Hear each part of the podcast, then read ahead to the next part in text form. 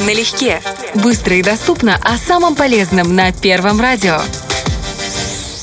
Весна приносит не только первые теплые дни, но и первые признаки гиповитаминоза. При этом не хватает не какого-то конкретного витамина, а в целом понижается обеспечение организма многими витаминами. В весеннее время это происходит потому, что в продуктах питания этих витаминов становится меньше за зиму.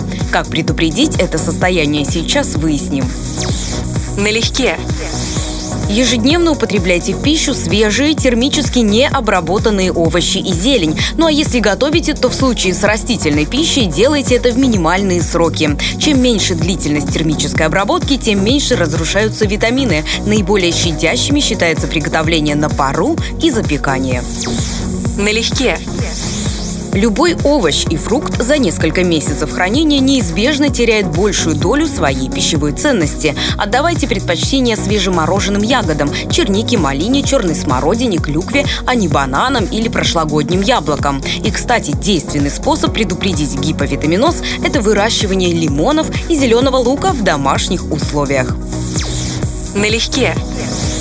Победить авитаминоз помогают частые прогулки на свежем воздухе и регулярные спортивные нагрузки. И, конечно, здоровый и качественный сон и отдых. Постарайтесь соблюдать режим, и организм быстро восстановит баланс и даже активирует новые ресурсы.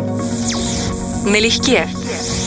Золотого правила, как предупредить гиповитаминоз, не существует. Пища должна быть разнообразной, а спорт и отдых регулярными. Если вы надумали дополнить рацион витаминными добавками, прежде чем идти в аптеку, обязательно проконсультируйтесь с врачом. Налегке.